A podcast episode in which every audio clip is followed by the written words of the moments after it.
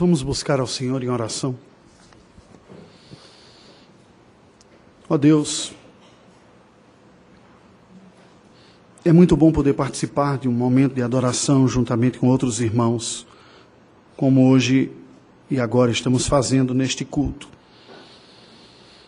Nossa mente e o nosso coração são relembrados de verdades tão gloriosas, eternas. Isso traz consolo para a nossa alma, para o nosso coração. Trazer à memória a obra do teu filho Jesus por nós. Sabermos que ele é, de fato, tudo aquilo que necessitamos para vivermos para o teu louvor e para a tua glória.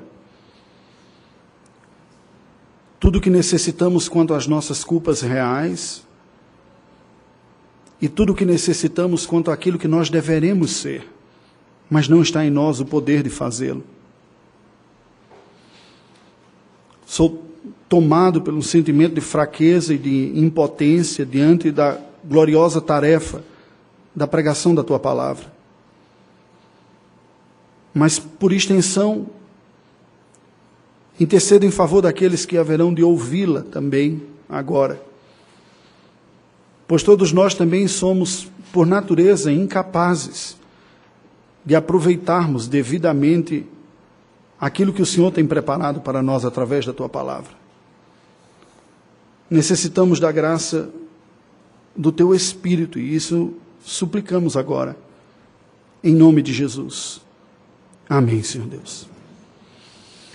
Irmãos queridos, é bom estar em casa novamente, depois de algumas semanas de, de férias, umas férias diferentes nós tivemos, né?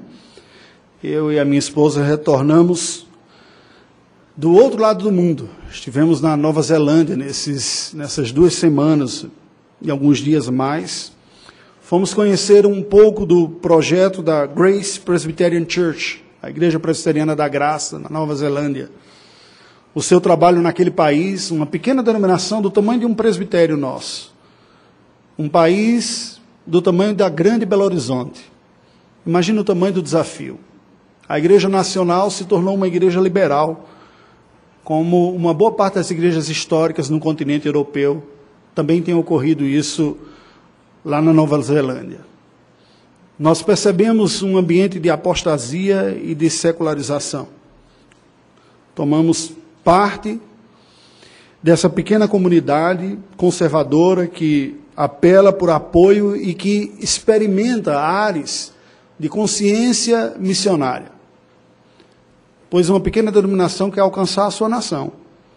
Mas não só ela. Esta semana, aí foi o meu lado da inveja, né? que eu falei para o meu colega, eu queria ter tido recurso para participar da segunda parte. Eles estão no Nepal, treinando líderes, evangelistas e pastores para alcançar aquela nação que é proibido pregar o evangelho. Mas não é proibido você oferecer treinamento para quem já é crente. Você imagina o desejo de estar lá, né? E ele hoje mesmo mandou um recado: rapaz, você tem que ouvir as histórias do que está acontecendo aqui no Nepal. Pois bem, uma das coisas que me chamou a atenção foi eu assistir a uma daquelas congregações da Igreja Nacional. Foi como ela estava repleta de pessoas de idade mais avançada, mais esvaziadas de pessoas novas. Uma geração que não conseguiu comunicar a sua fé à próxima geração.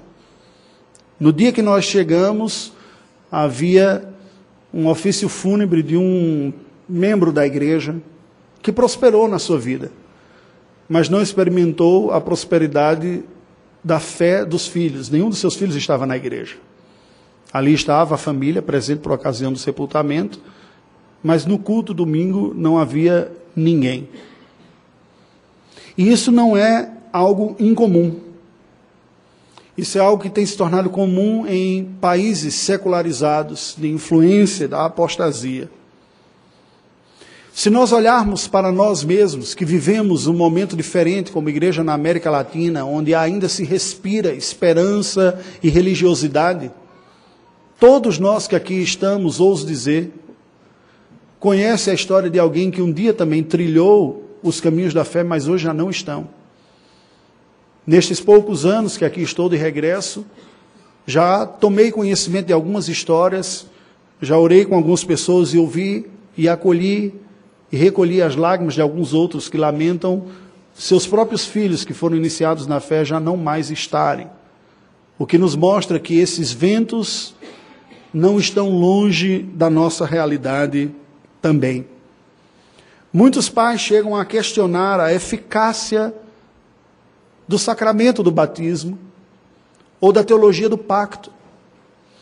Alguns outros tendem a descansar de uma forma até quase irresponsável de que eles virão de alguma maneira, uma vez que foram consagrados ao Senhor no pacto, virão. Porque na verdade parece que não sabem muito o que fazer nesse período em que assistem os seus filhos naufragarem na sua própria fé. Quando nós lemos a palavra de Deus como um todo, percebemos que esta realidade descrita do pacto de Deus é um tema que passa do Antigo para o Novo Testamento. E perguntas como essa se instalam no coração do povo do pacto desde os dias imemoriais. Aquele rito de iniciação no pacto teve poder ou eficácia de fato ou não? Qual é o poder ou a eficácia do rito de iniciação no pacto? Na antiga aliança, a circuncisão, na nova aliança, o batismo. Quais são as reais promessas que estão implicadas nesta, neste rito inicial sacramental? Quais as suas abrangências? Quais são as suas competências e responsabilidades dos agentes envolvidos? Como se dá a compreensão do rito do Antigo Testamento com relação à igreja do Novo Testamento? São perguntas como essa que eu gostaria de levantar para que nós respondamos hoje à noite. Busquemos alguma resposta da parte do Senhor no livro de Gênesis, capítulo de número 17. Mas ampliarei estas questões com algumas outras. E pergunto também: qual é a identidade a vocação ministerial do povo de Deus? De que maneira o que eu sou, conforme é definido pelo Senhor, pode trazer um sentido mais profundo e abrangente à minha própria identidade? Ou como as promessas divinas para com os filhos da aliança devem ser relacionadas com as responsabilidades dos pais e o que nos demandam isto? Peço que você acompanhe atentamente a leitura que passo a fazer do capítulo número 17 do livro de Gênesis. Quando atingiu Abrão a idade de 99 anos, apareceu-lhe o Senhor e disse-lhe: Eu sou o Deus Todo-Poderoso, anda na minha presença e ser perfeito. Farei uma aliança entre mim e ti, multiplicarei e te multiplicarei extraordinariamente. Prostrou-se Abrão, rosto em terra, e Deus lhe falou: Quanto a mim, será contigo a minha aliança. Serás pai de numerosas nações. Abraão já não será o teu nome, e sim Abraão, porque por pai de numerosas nações te constituí. Fartiei fecundo extraordinariamente, e de ti farei nações, e reis procederão de ti. Estabelecerei a minha aliança entre mim e ti, e a tua descendência no decurso das suas gerações, aliança perpétua, para ser o teu Deus e da tua descendência.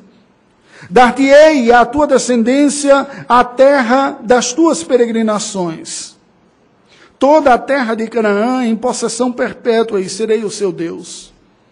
Disse mais Deus a Abraão: Guardarás a minha aliança, tu e a tua descendência, no decurso das suas gerações. Esta é a minha aliança que guardareis entre mim e vós e a tua descendência. Todo macho entre vós será circuncidado. Circuncidareis a carne do vosso prepúcio, será isso por sinal de aliança entre mim e vós. O que tem oito dias será circuncidado entre vós, todo macho nas vossas gerações, tanto escravo, nascido em casa, como comprado a qualquer estrangeiro que não for da tua estirpe. Com efeito, será circuncidado, nascido em tua casa, e o comprado por teu dinheiro. A minha aliança estará na vossa carne, e será aliança perpétua. O incircunciso que não for circuncidado na carne do prepúcio, essa vida será eliminada de seu povo, quebrou a minha aliança. Disse também Deus a Abraão: A Sarai, tua mulher, já não lhe chamarás Sarai, porém Sara. Abençoá-la-ei dela e dela te darei um filho. Sim, eu a abençoarei e ela se tornará nações, reis de povos procederão dela. Então se prostrou Abraão, rosto em terra, e se riu, e disse consigo: A um homem de 100 anos há de nascer um filho. Dará à luz Sara com seus 90 anos. Disse Abraão a Deus: Tomara que viva Ismael diante de ti. Deus lhe respondeu: De fato, Sara, tua mulher, te dará um filho e lhe chamarás Isaque. Estabelecerei com ele a minha aliança, aliança perpétua para a sua descendência. Quanto a Ismael, eu te ouvi, abençoá-lo-ei, faloei fecundo e o multiplicarei extraordinariamente. Gerará doze príncipes e dele farei uma grande nação. A minha aliança, porém, estabelecê-la-ei com Isaque, o qual Sara te dará a luz nesse mesmo tempo, daqui a um ano. E finda esta fala com Abraão, Deus se retirou dele, elevando-se. Tomou, pois, Abraão a seu filho Ismael e a todos os escravos nascidos em sua casa, e a todos os comprados por seu dinheiro, todo macho dentro de sua casa, e lhe circuncidou a carne do prepúcio de cada um. Naquele mesmo dia, como Deus lhe ordenara. Tinha Abraão 99 anos de idade quando foi circuncidado na carne de seu prepúcio. Ismael, seu filho, era de 13 anos, quando foi circuncidado na carne de seu prepúcio. Abraão e seu filho Ismael foram circuncidados no mesmo dia. E também foram circuncidados todos os homens da sua casa, tanto os escravos nascidos nela, como os comprados por dinheiro ao estrangeiro. Este é o capítulo de número 17 do livro de Gênesis. Um capítulo que descreve um momento muito importante na história, não apenas de Abraão, mas na administração divina do seu pacto, aqui tem um momento especial. Ela não se torna, este momento não se tornou especial simplesmente porque foi instituído um rito. Você pode dizer, é, ritos são essas coisas que religiosos gostam de fazer. E as pessoas contemporâneas, que são mais descoladas da tradição, tendem a desprezar os ritos exatamente por verem algo desprovido de sentido.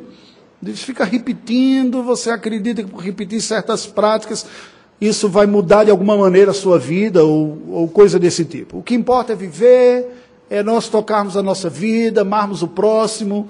Você já deve ter ouvido algumas coisas assim. Ou muitas vezes você já pode ter pensado algumas coisas assim. Você pode muitas vezes ter sentido que a sua vida religiosa pode ser carregadamente, pesadamente marcada pela ritualização. Não apenas de momentos sacramentais como o que de hoje participamos e podemos participá-lo sem o devido aprovamento, sem o devido aproveitamento disso, mas também a própria prática rotineira do culto e da adoração pode se tornar maçante e pesada como que um rito. E muitas pessoas também podem olhar para isso, e não são poucos, os filhos também, que não veem na vida dos seus pais uma vitalidade de fé, um impacto de consequências, de transformações, que fazem com que eles olhem para a religião e dizem isso não passa de rito, de teatro religioso. E eu prefiro outra vibe espiritual, uma coisa mais pura, energia, pele com pele, ou coisa desse tipo. Testemunhar aquela realidade como nós testemunhamos, de ver igrejas que outrora foram dinâmicas e fortes como uma pequena comunidade, num lugar belíssimo no coração da Nova Zelândia. A igreja Bom Pastor. Uma igreja compartilhada, pequenininha, compartilhada por crentes que mandou missionários pelo mundo afora e que hoje é um ponto turístico.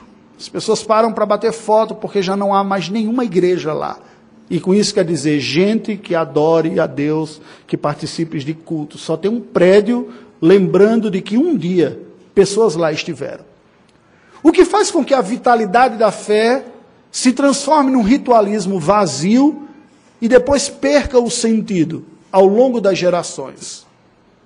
Perguntas como essa não podem nos levar ao sentido oposto de esvaziarmos aquilo que Deus instituiu para a vida da igreja.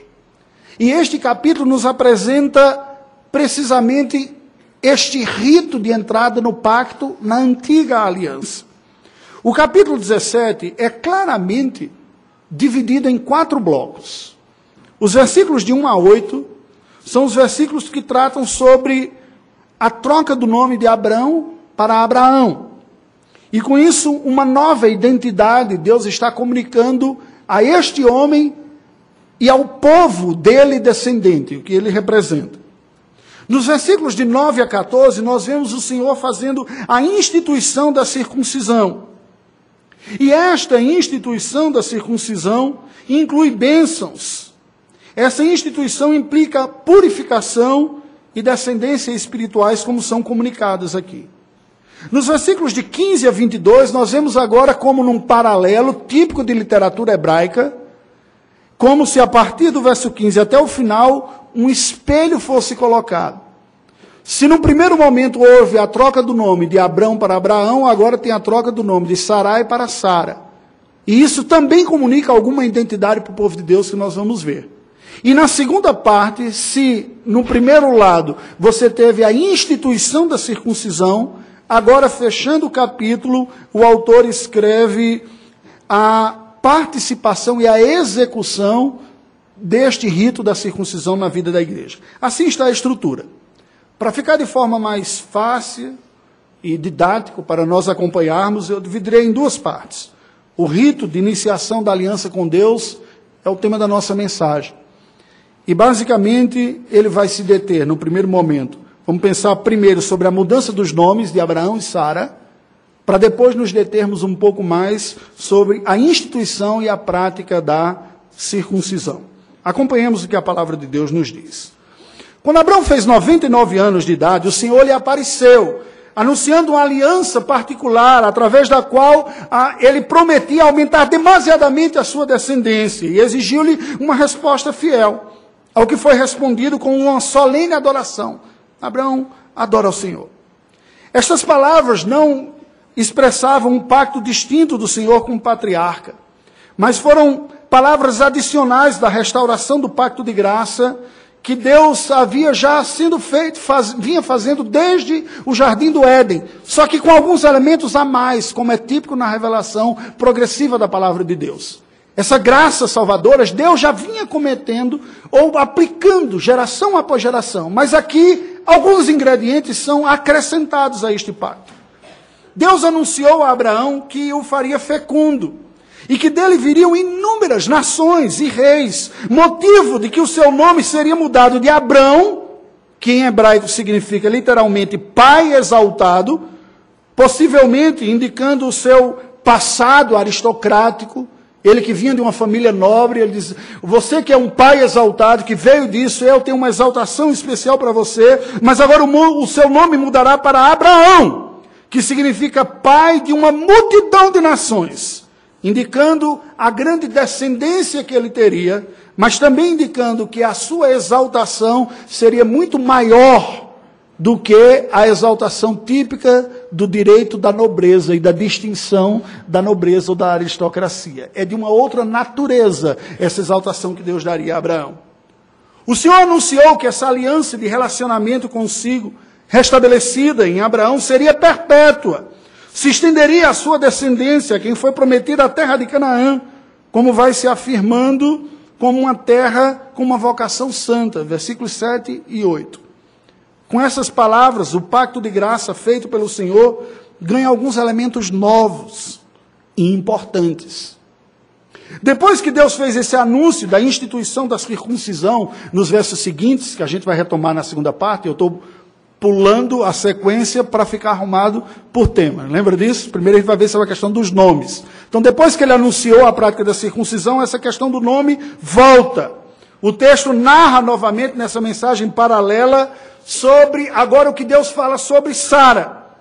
Ela teria esse nome agora, não mais seria chamada de Sarai. Embora ambos os nomes estejam relacionados à princesa, na língua hebraica aponta para isso, este nome mais curto, Sara, parece indicar a nobreza familiar natural a Sarai, melhor dizendo, do seu nascimento. Ao passo que Sara apontaria para uma nobreza que viria da sua descendência. Percebe que novamente vem esse paralelo de ideias. Num primeiro momento, nós estamos falando de um casal que era apóstata, que estava lá na Mesopotâmia, mas que vinha de uma certa aristocracia. E este casal deixa esta realidade de honras naturais humanas para experimentar uma jornada e uma nova identidade que virá pela fé, de natureza espiritual, e que só agora, 20 anos depois, ou mais do que isso até, eles vêm saber mais elementos dessa nova glória que Deus está comunicando para eles. Deus então, isso está no verso 15, nos versos 16 a 18, nós vemos que Deus então prometeu a Abraão um filho, através de uma bênção especial do Senhor sobre o ventre de Sara. Desse filho, o Senhor disse: virão nações, reis e povos. Só que quando Abraão ouviu esse relato, ele prostrou-se diante do Senhor e sorriu. Teria sido um sorriso irônico, como está dizendo, já se faz 25 anos e até agora o Senhor não deu o filho prometido com a minha mulher, eu já estou com 100. Sara está com 90. Será possível ainda o nascimento de um filho? Ele chega a dizer, ó, que viva Ismael na tua presença, o que nos parece que ele está sugerindo. O Senhor não pode cometer essas promessas que fez através de Ismael. A gente já deu esse arranjado aqui anteriormente, através de H, é filho. Lembram disso? Descrito no capítulo número 16. É um outro filho que o Senhor nos deu através de um outro vento, que vive Ismael na tua presença. Mas o Senhor reafirma a promessa do nascimento do filho de Abraão e Sara. E diz ele vai ser chamado Isaac, que quer dizer sorriso. E é através dele, diz o Senhor, que eu darei continuidade à graciosa aliança da redenção feita com vocês, que são seus pais. Sobre Ismael, Deus fala um trocadilho com o seu nome. Ele diz: Ouviu Abraão, e por causa do patriarca, o Senhor iria abençoar esse filho também fazendo genitor de príncipes e de uma grande nação. Versículos 19 e 20. E para terminar essa parte, nós vemos que, contudo, Deus estabeleceu que a sua descendência prometida, a linhagem santa, a linhagem da fé, da fidelidade, de quem conhece, adora e serve o Senhor, seria preservada através de Isaac, a quem Sara daria luz precisamente um ano depois dessas palavras. E após ter comunicado estas coisas, Deus encerrou essa sua revelação especial a Abraão e retirou-se dali. Qual é a mensagem dessa parte? O que é que essa troca de nomes e estas palavras de Deus com Abraão e Sara têm a dizer para nós? O leitor bíblico atento reconhecerá que todo poder efetivo procede de Deus. Palavras e fórmulas mágicas não têm efeito algum sobrenatural sobre as pessoas. Como nós lembramos do caso de Balaão e Balaque, que Balaque quer contratar Balaão para amaldiçoar o povo de Deus, ele diz: maldição não pega no povo de Deus, bruxaria, olho gordo, né? trabalho de cruzilhada, isso não pega. O povo que Deus abençoou está abençoado. Não adianta eu proferir essas coisas que não vai pegar. Quer dizer, até um profeta sem vergonha imoral, porque ele não era profeta de verdade, né? Sabe que essas coisas não pegam. E tem os crentes de cabeça fraca aí que tem medo de olho gordo. Né? Pessoa olhou com o olho vindo para mim, por isso está acontecendo isso, pastor. Vai lá em casa, faz uma oração forte, né? Porque o gai de arruda não está dando certo, eu já ungi. e gente fazendo tudo quanto é palhaçada aí, nessa lógica infantil da magia. Mas quem é atento à Escritura sabe que não é assim. Deus é soberano, Ele está acima. Algumas pessoas, em alguns meios, também acreditam que nomes carregam consigo poderes capazes de atuar sobrenaturalmente na vida de alguém.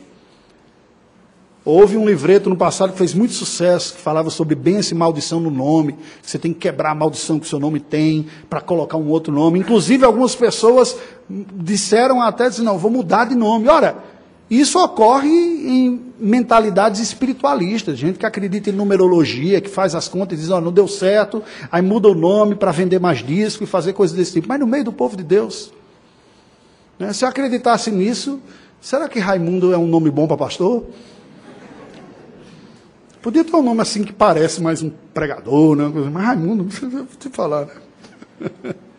Mamãe está ali, né? não posso nem dizer, mas ela vai dizer, a culpa, a culpa não foi minha, não. A culpa foi do seu pai, que quis homenagear o pai. Que Deus o tenha. No Novo Testamento, não há uma preocupação nesse sentido. Ainda que a origem de muitos nomes expressasse uma realidade pagã. Pois o que importava, de fato, era a realidade gloriosa da transformação que Deus faz nas pessoas. Elas podiam carregar outros nomes. Apolo, por exemplo, é o nome de um deus grego. Um judeu convertido ao cristianismo, cujo nome era o Deus do Sol. Aquele que fazia parte do panteão grego e era venerado, o mais venerado depois de Zeus. Ele não mudou o nome dele para Isaac ou alguma coisa assim mais santa, né? Ele continuou sendo Apolo. E a Bíblia diz que ele foi um homem eloquente e poderoso nas Escrituras e bastante útil à causa do Senhor. O nome não teve nenhuma praga carregada consigo. Deus não exige que os seus fiéis troquem de nome, nem mesmo recomenda, pois isso é absolutamente indiferente na prática. Ocasionalmente até ocorreram mudanças, sim. Mas o seu papel era meramente didático, não fruto de uma preocupação neurótica sobre possíveis poderes místicos atuantes por trás de grafemas ou vocábulos ou fonemas. Consideremos o exemplo de Daniel e de seus amigos, que no Império Babilônico tiveram seus nomes com conotações bíblicas mudados para nomes com conotações pagãs. E nada disso comprometeu o fervor e o testemunho fiel que eles deram. Pelo contrário. O rei responsável por isso acabou tendo de reconhecer que o absoluto poder de Deus é sobre tudo e sobre todos. Por sua vez, os nomes dos filhos de Abraão indicam muito do estado da alma dos seus genitores. Pois quando os pais de Isaac, cuja raiz do nome significa riso, ouviram a sua promessa de nascimento já em idade avançada, eles riram numa expressão irônica de descrença. Ao invés de ser um nome que produz uma maldição, ele marcava um evento. Isso é típico de religiões primitivas ou tribais. Até hoje, entre indígenas, as pessoas recebem o nome de acordo com circunstâncias que ocorrem na vida, na família ali está. Então o nome carrega um dado histórico, biográfico, não produz uma realidade em si. Ismael, que significa Deus ouviu, revela então expectativa equivocada de que a descendência prometida viria através do filho do patriarca com a sua concubina Agar. Aqui, embora o nome tenha sido dado por Deus, significando que Deus ouviu o clamor de Agar. E assim disse: chame-o Ismael. O que que tudo isso tem a dizer para nós como igreja? O que que os nomes de Abraão e Sara mudados têm a dizer? A farta descendência prometida pelo Senhor Abraão deve ser compreendida a partir de dois aspectos distintos. O primeiro é o pessoal. O nascimento de Isaac e de toda a descendência dele decorrente seria uma expressão do milagre, da geração do descendente natural prometido ao patriarca Abraão. Este aspecto associa o lado natural ao sobrenatural, ao revelar que a geração natural de Isaac foi fruto de uma ação sobrenatural, porque eles já tinham idade avançada e não tinham condições de gerar. Então essa promessa fala alguma coisa para aquele casal inicial. Deus mostrando o seu poder. Ele anuncia que Abraão será pai de inúmeras nações sem que eles tivessem condições naturais de cumprir isso. Então aponta esta primeira realidade. Mas há uma realidade coletiva aqui também, que vai para além da história individual destes dois patriarcas, que projeta-se para o futuro, para além da vida deles. O Senhor promete uma ampla descendência de Abraão, que haveria de ser identificada não primeiramente pelos seus descendentes naturais, mas pelos seus descendentes espirituais. Pois nem todos aqueles que foram descendentes naturais de Abraão foram verdadeiros filhos de Abraão no sentido espiritual. Paulo explica isso muito claramente nas suas cartas. Nem todo israelita é de fato israelita mas aquele que caminha nos passos de Abraão. O Senhor Jesus disse a mesma coisa. Se vocês estão dizendo que são filhos de Abraão, então andem nas pegadas de Abraão. Creiam em Deus e sirvam o Senhor como fez Abraão. Se o seu orgulho é ter no seu sangue o mesmo sangue de Abraão, então tenha na sua vida a mesma fé, santidade e obediência que teve Abraão. É esta mensagem mais abrangente que está sendo dita aqui. A igreja do Senhor, os filhos de Abraão são constituídos pelos verdadeiros filhos da promessa de Abraão, segundo a Escritura Sagrada.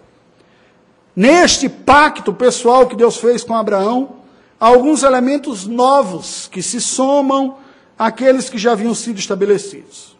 Primeiro, vai se tornando explícita aqui a perpetuidade da aliança, pois através destas palavras foi instituída definitivamente a vocação religiosa da família.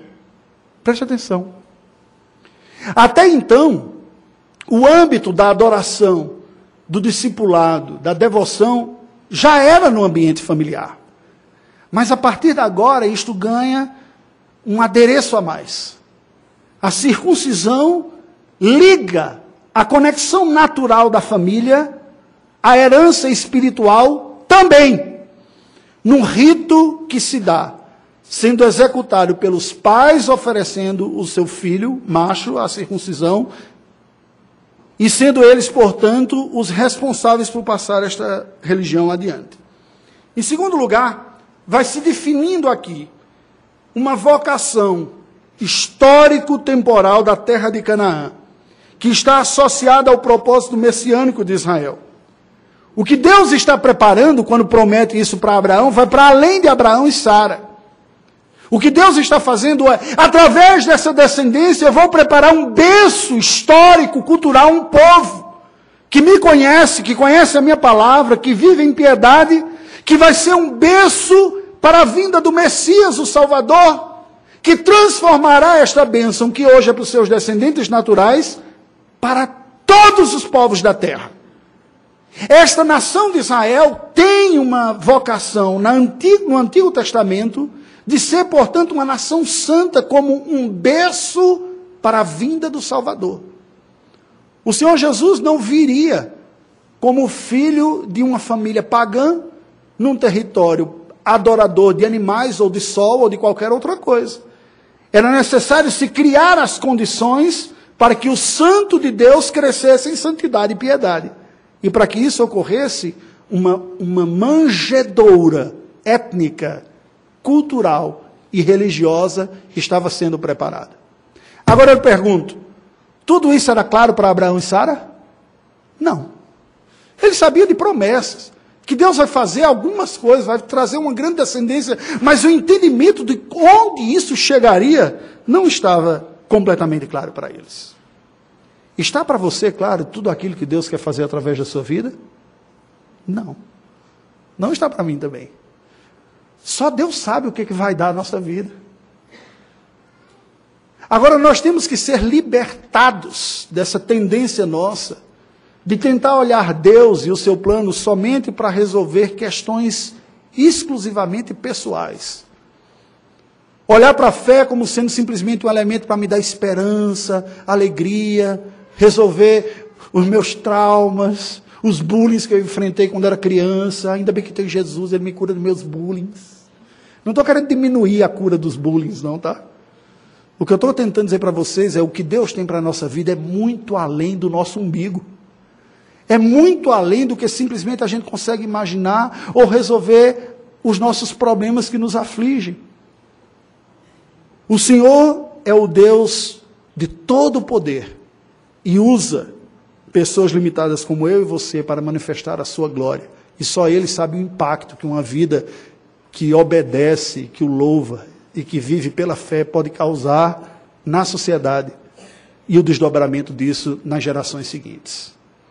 Segunda parte, a instituição e a prática da circuncisão. Primeiro vamos entender esse sacramento da circuncisão. Nos versículos de 9 a 11, nós vemos que Deus continuou essa sua revelação a Abraão, ordenando a ele e a sua descendência o rito sacramental de iniciação na aliança da graça com o Senhor. Que na antiga aliança, quando se aguardava a manifestação do descendente prometido, o sacramento que marcava a entrada no pacto da graça era uma pequena cirurgia, através da qual se removia o excesso de pele presente no prepúcio do bebê macho, indicando com isto tanto a limpeza através da remoção da impureza, quanto a marca de que esta graça passa pela semente natural dos membros do pacto. A fimose, mas com um significado espiritual. Se por um lado tem a mensagem de que haverá uma remoção de impureza, por outro lado tem uma mensagem de que Deus nos dá descendentes santos, Na língua do Novo Testamento, por exemplo, a palavra semente né? vem de sêmen. De onde a gente vem? Sêmen e semente têm a mesma raiz. O que o Senhor está dizendo é que nós devemos olhar para os nossos filhos como sendo uma descendência, uma semente de Deus para a sociedade, para a próxima geração. É esta maneira pactual de enxergar os filhos. Não simplesmente o desejo de se perpetuar através da outra geração. Essa circuncisão deveria ser feita em todos os meninos homens com oito dias de nascido, por razões óbvias. A ideia bíblica é que deve ser aplicado o sinal da justificação pela fé. Porque Paulo explica isso, dizendo que a circuncisão é o selo da justiça da fé. Essa graça central do pacto da redenção a todos aqueles sobre quem os fiéis têm responsabilidade. E veja que não eram só os filhos. Deus ordenou para Abraão todos aqueles que estivessem sob a sua guarda. No modelo social da época, isso incluía os escravos e aqueles funcionários que tinham em Abraão não apenas o seu patrão, mas também o seu líder espiritual. Então isso mostra uma abrangência um pouco maior. Queridos, negar o sinal da aliança, da graça, não é apropriado.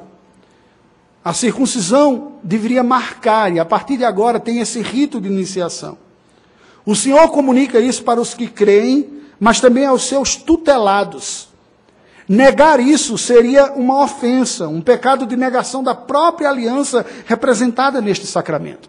Deus falou: serei o seu Deus e da sua descendência.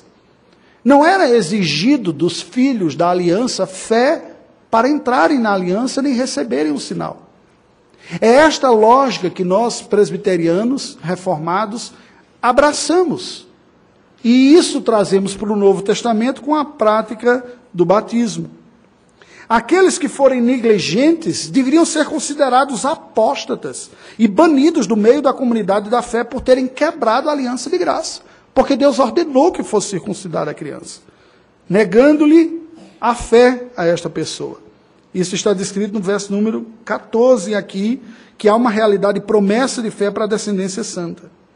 Em resposta a esta comissão sacramental divina, Abraão tomou seu filho Ismael, que já tinha 13 anos de idade, porque quando foi instituído isso, Ismael já era um adolescente, tomou seus escravos e os circuncidou conforme a ordem do Senhor naquele mesmo dia, tendo sido ele mesmo circuncidado já aos 99 anos de idade.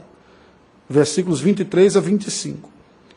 O patriarca não negligenciou a aplicação do selo da justiça da fé, prometida e anunciada pela circuncisão, a nenhum daqueles que Deus lhe confiou a responsabilidade tutelar. Qual é a mensagem disso para nós? Ah, mas isso é Abraão, isso é Sara, o que, que isso tem a ver conosco? Moisés está revelando aqui aos judeus que o antigo sacramento da circuncisão foi ordenado por Deus para servir de sinal da fé que o antigo povo da aliança deveria ter nas graças divinas, anunciadas e expressas através deste rito, a saber, pureza e descendência santa.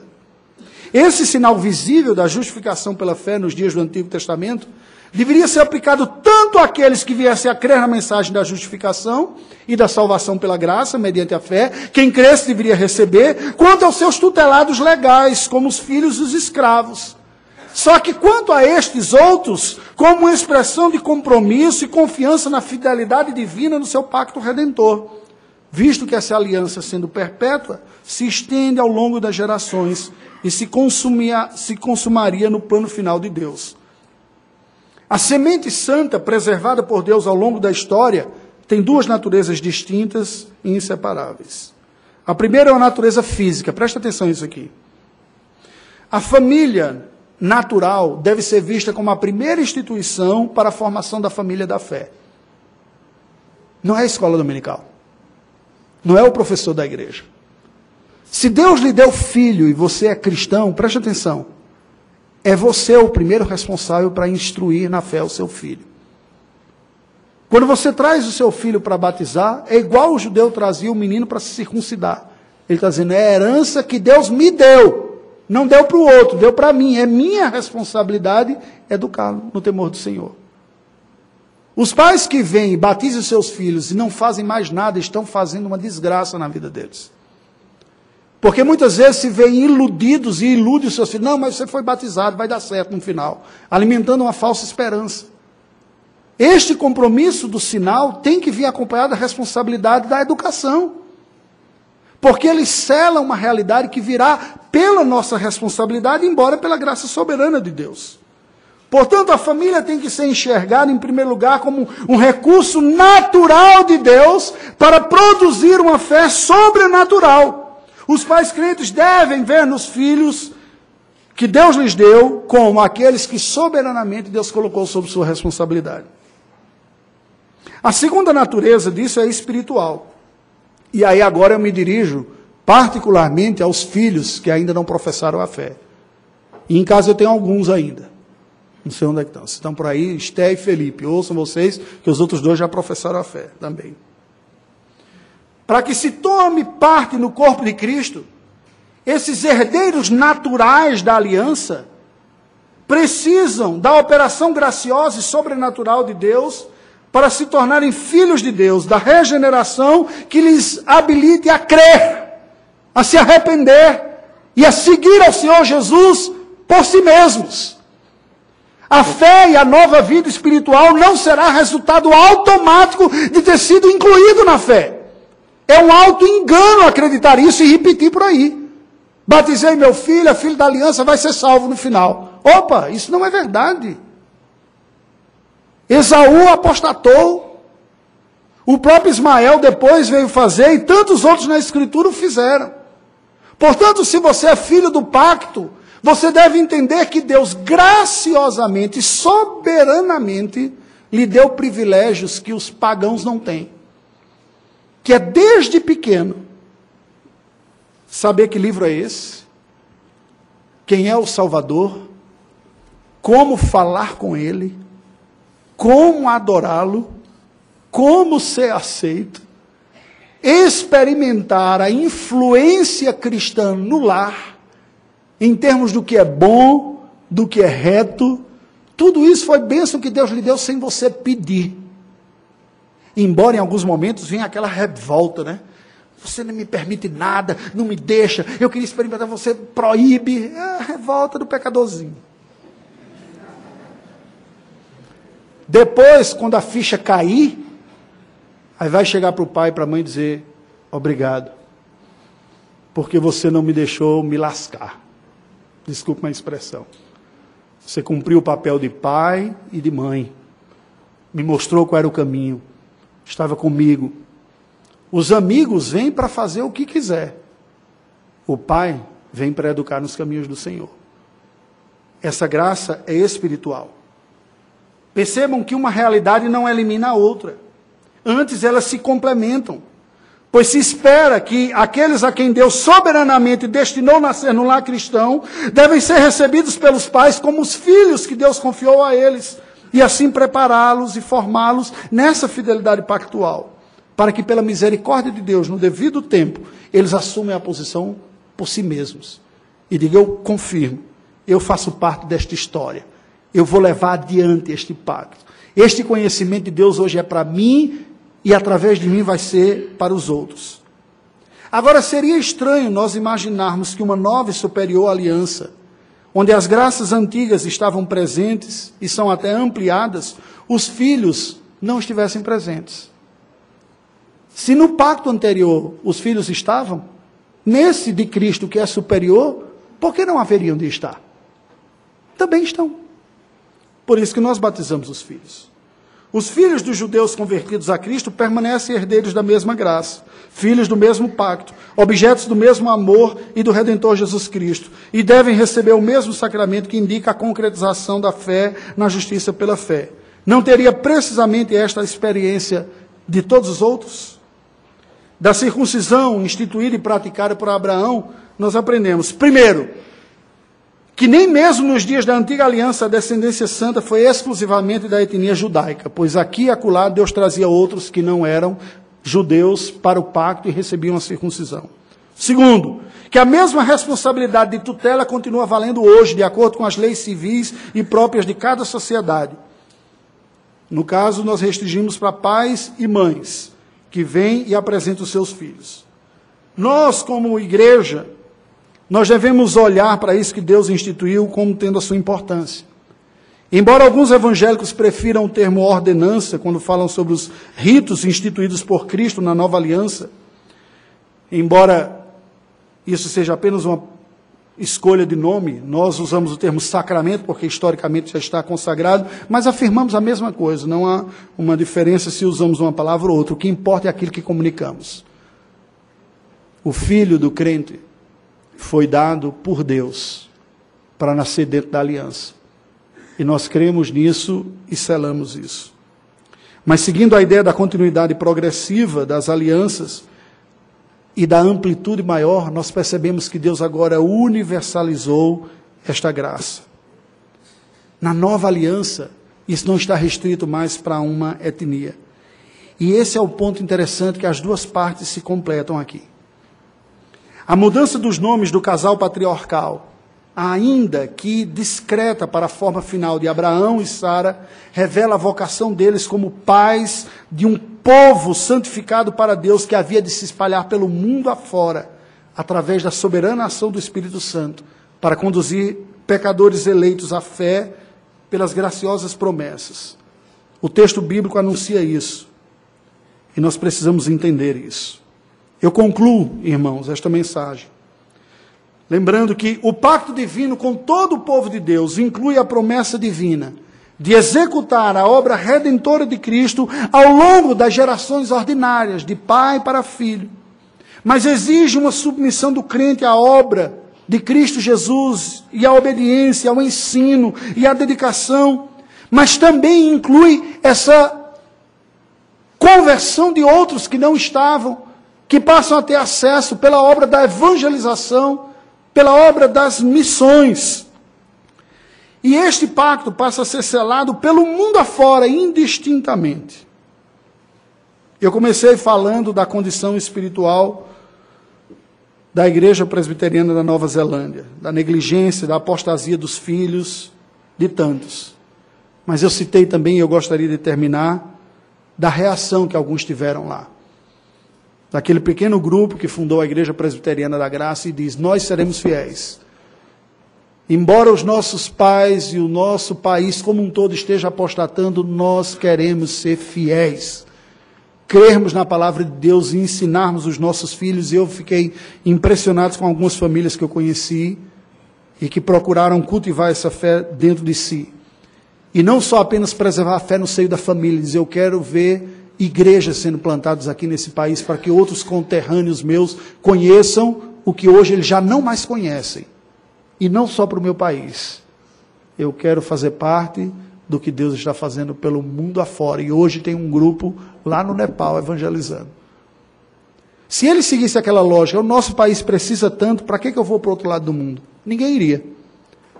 Se os americanos do século XIX pensassem assim, não teria chegado a mensagem do Evangelho aqui e hoje a gente não estava adorando a Deus. E quando eu vi aquilo, eu fiz que coisa boa, foi muito bom visitar. E eu falei para o meu colega hoje, eu disse, eu vou desafiar a igreja lá à noite. Ele falou, nós estamos precisando de colaboradores aqui.